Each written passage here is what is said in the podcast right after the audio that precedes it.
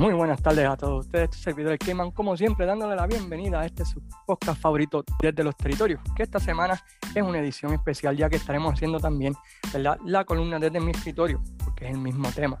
Y esta tarde vamos a estar hablando acerca de un tema bastante interesante y uno que siempre me llama la atención por los comentarios que siempre leo cuando ponemos algo de, la Capital Sports Promotion, ya sea en la página desde los territorios o ya sea ¿verdad? en la página Wrestling Dome. Y es esta fascinación de que los americanos dejaron de venir a la isla luego de la muerte de Brody y que eso fue lo que llevó a, la muerte de la lucha o a la época dorada de la lucha libre en Puerto Rico. Así que en esta columna de esta semana vamos a estar hablando acerca de cómo fue que los territorios primeramente ayudaron a crear la edad de oro de la isla y cómo también ellos fueron la razón principal de por qué acabó la edad dorada de la lucha libre en Puerto Rico. Para poder entender el por qué el final de los territorios fue el factor principal del fin de la edad dorada de la lucha en la isla, sería bueno ver eh, a través de este podcast y a través de esta videocolumna una mirada a cómo fue que los territorios ayudaron a traer a esa edad dorada. Así que los invitamos a que me acompañen al pasado para ver todo esto. Como todos saben, la Capital Sport Promotion comenzó allá en el año 1973 y su primera cartelera fue en Guaynabo en el año 1974. Del año 73 básicamente hasta el año 76, los extranjeros que venían básicamente eran luchadores de tres promociones, por decirlo así. Entre ellas, Calgary, que era la promoción de donde Carlos Colón había salido, y junto con Víctor Jovica, eh, la, la IWA de Eddie Earnhardt y Pedro Martínez, que era una empresa que se fue en contra de la NWA en el año 74 y 75 y compitieron nacionalmente. Este, Mil Máscaras era el campeón de la promoción y tenía una increíble cantidad de talento. Y también utilizaban muchos luchadores del territorio de Angonco. ¿Quién era Angonco? Bueno, pues Angonco era la viuda de un luchador y ella se fue en contra de la NWA en Atlanta. Y si quieren saber más de esto, pues pueden visitar la página desde el territorio o el podcast hablando sobre la, batalla por la ciudad de Atlanta y van a entender que esa mujer pues, fue una mujer brava para aquellos tiempos irse en contra de NWA en aquel tiempo. Algo característico de los luchadores que venían durante ese tiempo era que eran luchadores nómadas o luchadores considerados renegados o hablos. ¿Por qué decimos esto? No porque no eran buenos, sino porque no estaban asociados con el monopolio que existía en los Estados Unidos, que era la National Wrestling Alliance. Entre los luchadores que vinieron de esta cepa, y existen muchos más, pero vamos a mencionar algunos de ellos que quizás ustedes se acuerdan si vivieron durante los años 70 y principios de los 80. Podemos mencionar a los canguros, Gino Brito, los hermanos Martel, entre ellos, ¿verdad? Pues Michelle, Rick Martel, y el más famoso de todos yo creo que fue Pierre Martel, Chief White Cloud, el Cowboy Boy Ellis, Mighty Eagle, Eric the Red, Dick Steinberg, Los Samoas, Afisica, Killer Car Club, eh, ya mencioné a Dick Steinberg, entre algunos de ellos que se convirtieron más adelante en regulares aquí en la isla, como fue pues los Martel, que tuvieron una corrida increíble aquí en la isla, Dick Steinberg, Mighty Eagle, que hasta finales de los 80 era considerado el héroe de los niños y así por el estilo. Muchos de estos luchadores de la IWA, de Calgary y de Atlanta, pues se convirtieron en regulares en la isla. Oh, Ernie Ladd también fue uno de ellos. Y contribuyeron grandemente al crecimiento de la isla. Y otra vez, quizás no eran parte de la NWA, pero eran luchadores experimentados que habían corrido por diferentes territorios, sabían lo que era cargar un feudo, sabían lo que era vender una lucha por medio de sus promos, por medio de sus diferentes cosas que hacían y esto contribuyó a que desde el año 77 en adelante pues la Capitol pues fuera esa empresa dominante aquí en Puerto Rico, porque anteriormente a eso, como también hemos hablado anteriormente para aquellos que han escuchado el podcast, estaban en fuerte competencia con el territorio de la Florida, que también corría aquí en Puerto Rico durante los años 60 y principios de los 70. Esto cambia, como sabemos, al final del 78, 79, con WWC convirtiendo, o la Capital Sport Promotion, convirtiéndose en parte de la National Wrestling Alliance, parte de ese monopolio de los Estados Unidos. Ahora, por decirlo así, pues WWC tiene un buffet de, para poder adquirir luchadores, porque además de traer los luchadores hablos que venían o nómadas, por decirlo así, que no tenían un territorio base, podían traer luchadores de en aquel tiempo de más de 20 territorios, incluyendo pues México, incluyendo Japón, todos los Estados Unidos y Canadá. Imagínense, pónganse a pensar, por ejemplo, cada territorio más o menos algunos territorios como el de Jim Crockett, pues tenía mucho más luchadores. Otros territorios, ¿verdad? Como el de Amarillo, eh, tenían menos roster, pero tenían más o menos de 20 a 25 luchadores. Multiplique 25 luchadores por 20 territorios. Les va a dar más o menos 500 luchadores, de los cuales la Capitol podía escoger y traer a la isla. Para hacerlo más interesante, pónganle en que de esos 500 luchadores, por lo menos 80 eran estrellas de la lucha libre. Si contamos, ¿verdad? Pues el estelar, el semiestelar y así por el estilo, tenías cuatro estelares en el mismo territorio. Son 80 luchadores estrellas que tú podías atraer a la isla durante cualquier momento que tú quisieras para cualquier cartelera. Y vimos un ejemplo de esto en el cierre de campaña del año 85, cuando las cuatro estrellas más grandes de, de Crockett en aquel tiempo vinieron a la isla para el cierre de temporada, que fue Ric Flair versus Dusty Rose y Tolly Blanchard versus Magnum TA. Esas eran las superestrellas del territorio de Crockett y estuvieron aquí en la isla luchando en 1985. De esas 80 estrellas, pues podemos mencionar luchadores de la talla de Flair, eh, Harley Race, los Funk de Amarillo, los Warriors, Road Warriors que eran de Georgia, luego de la IWA, Piper de Portland, Macho Man de Memphis y otras superestrellas, ¿verdad? Que tuvimos el privilegio de poder ver aquí en Puerto Rico con esta unión de la NWA. Y aquellos que no eran superestrellas, pero tenían algo interesante, ¿verdad? Que, que hacía, los hacía especial. Eran que luchaban a diario, tenían experiencia con feudos y cortando promos, y eran excelentes luchadores que quizás no eran superestrellas, pero podían cargar, ¿verdad? Pues su, su parte en, en, cualquier federación y eran buenos trabajadores, porque tenían la experiencia de trabajar en diferentes, ver diferentes estilos, ver qué funcionaba, no funcionaba. Y para mencionar algunos de ellos que en Puerto Rico no eran superestrellas, pero eran tremendos luchadores, ¿verdad? Que cargaban eh, y hacían buen trabajo en las empresas. Podemos mencionar a Sweet Brown Sugar, Touch Mantel, los RPMs, los Battens, Gustavo Mendoza, Bob Hefferman y otros, que aunque no eran estrellas, debido a su experiencia, haber trabajado en diferentes territorios, sabían cómo trabajar y eran tremendos carpinteros, por decirlo así como se les llamaba en aquel tiempo a estos luchadores. Y durante ese tiempo, como parte del, del exchange que siempre ocurría entre territorios, pues cada territorio enviaba luchadores jóvenes a diferentes territorios para que fueran adquiriendo experiencia. Un ejemplo de esto, pues Puerto Rico envió a Sabio Vega TNT a que fuera el territorio ¿verdad? Pues de Mid-South a adquirir experiencia.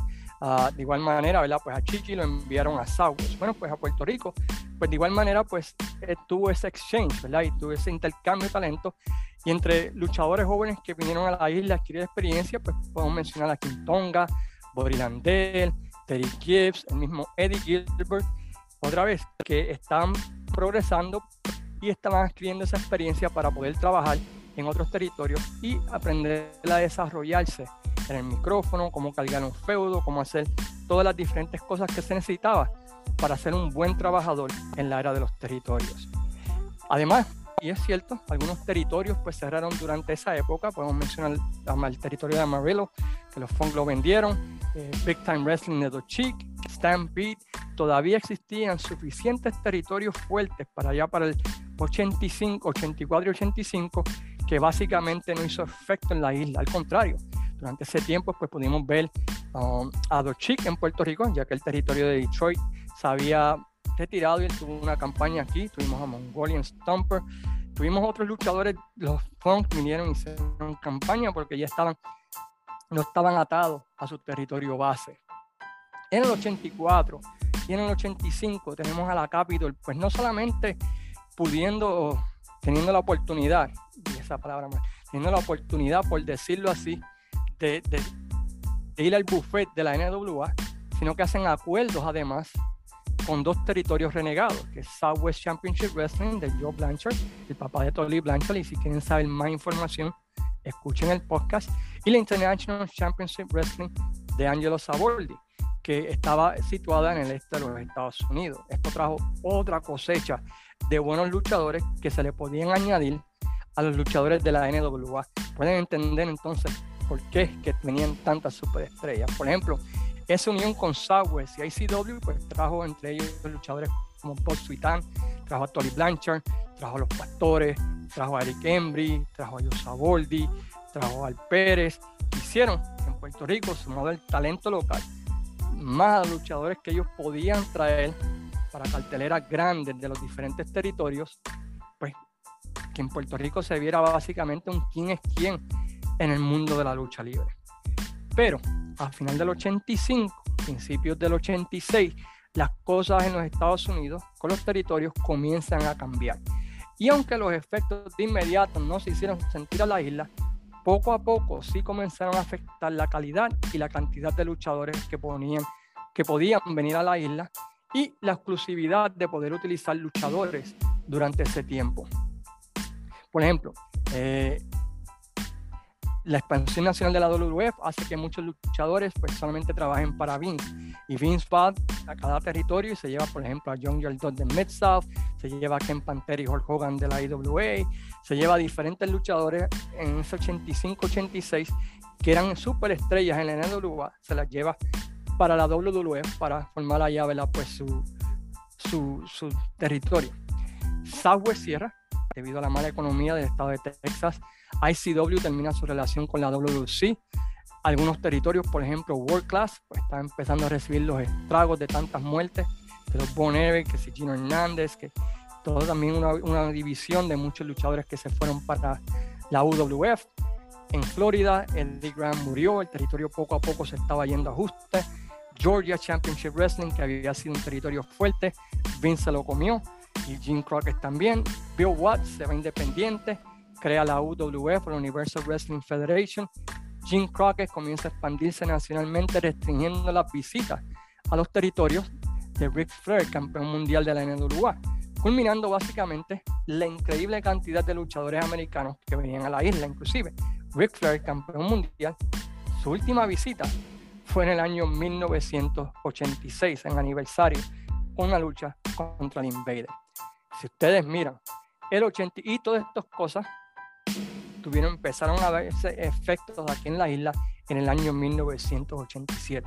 Y quizá ustedes digan, pero en el 87, ¿cómo, cómo es esto? Y, si quieren pruebas, les puedo mostrar los resultados de aquel telera del año 87-88 y les va a volar la cabeza. Si ustedes miran el 87 de la Capital Sport Promotion, básicamente el americano que venía a la isla eran luchadores nómadas o renegados, luchadores que no pertenecían a ningún territorio, o eran sinceramente luchadores pasados de moda. ¿Quieren ver algunos de ellos? Por ejemplo, vino Karim Mohammed, que había salido de Florida, Lance Eric, que habían votado de World Class, Chris Lee Boone, Frankie Lancaster, Jimmy Valiant, Rufus R. John. Las únicas dos estrellas grandes que vinieron, que se puede decir que eran estrellas grandes, fue para el aniversario 87 que vinieron los Warriors con los fabulosos y Stan Hansen, que se tuvo su última visita a la isla durante este año. Pero esa idea de que los americanos dejaron de venir cuando murió Brody, muere, muere básicamente cuando tú consideras que desde el año 87, especialmente desde marzo del 87, que fue donde el último run de Stan Hansen aquí en la isla, la calidad de estrellas que venían a la isla era una fábula. Eh, eh, la calidad de luchadores eran luchadores otra vez pasados de moda, eran luchadores, ¿verdad? Pues que Jim Crockett no quería o que la WWF no quería. Y no habían territorios para los cuales adquirir. Ese buffet de 500 luchadores se redujo como a 100 luchadores y eran luchadores, ¿verdad? Pues que estaban demasiado atados para su territorio porque estaban tratando de sobrevivir. Así que el 88, antes de que muriera Brody, la calidad de luchadores americanos era aún peor que en el 87. Iron Chick, quien había estado, estaba pasado de forma y había sido despedido de la WWF por el uso de drogas. Rocky Johnson, que fue una superestrella en los 70, pero ya también estaba en sus últimos días. Big Red, Danny Spivey, los Rock and Roll Express eran superestrellas, pero habían sido despedidos de Crockett. Body Landeo, todos sabemos, ¿verdad? lo, que, lo que estaba sucediendo con el luchador. Afa de los Samoa, la única estrella grande que estaba en la isla durante ese tiempo, y no cuento a Abdullah de Butcher, ya que él era el dueño, era el mismo Bruce Brody. Esa fue la última superestrella en su prime que visitó la isla de Puerto Rico antes de su muerte. La realidad es que ya desde el año 86, la calidad de finales del 86, la calidad de luchadores americanos que vino a la isla era horrible. Y si ustedes quieren mirar, miren los resultados. Después de la muerte de Brody, por lo menos por los próximos dos años, la calidad de americanos que vino fue poco mejor que del periodo de marzo del 87 a la muerte de Brody. Después de la muerte de Brody tuvimos a Ron Garvin, tremendo Ron como campeón universal, Dick Slater, Dick Murdoch, Welton Jr., Chris Adams, Rick Martel, Kamala, Kensuke Sasaki, Steve Strong, Rip Rogers, Kerry Von Erich. En comparación con los que vinieron de marzo del 87 a la muerte de Brody, yo creo que ustedes están, están más que seguro de decir que fueron de mejor calidad. Rocky Johnson, Big Red, Dance Five, Buddy Landeo, AFA de los Samoa. Te va a ser Iron Chick. Comparen la lista y verán que la lista de la calidad de luchadores era mucho mejor, un poquito después de la muerte de Brody que, que antes. ¿Se acuerdan? Que hablamos de que en un tiempo, por lo menos la WC tenía cerca de 500 luchadores, 80 superestrellas para escoger. En el 89, esos 20 territorios se habían reducido básicamente a 4. Era el territorio de Portland, que estaba moribundo. Una increíble moribunda world class que estaba pensando a negociar con Memphis para unirse. Y Memphis. Fuera de eso, lo que quedaban eran intentos de correr la otra parte. Pero ya no había la calidad de luchadores estelares, inclusive de mid-card al cual venían. Pero aún aún, no existían gente aunque no eran superestrellas, debido a que luchaban a diario y tenían experiencia cortando promos, podían hacer una diferencia.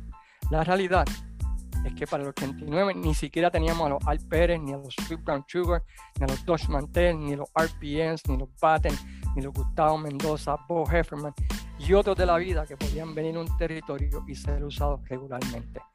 Todas las superestrellas estaban en dos lados, WCW o WWF y lo que quedaba fuera de eso eran luchadores veteranos en el ocaso de su carrera. Que aunque eran buenos luchadores, ya no se podía esperar lo mismo que se esperaba de ellos anteriormente en los 70. Un Wahoo McDaniel que ya estaba casi ciego, un Dick Murdoch que aunque hizo mucho, pues realmente ya estaba en su última, Greg Valentine, y etcétera, etcétera, etcétera.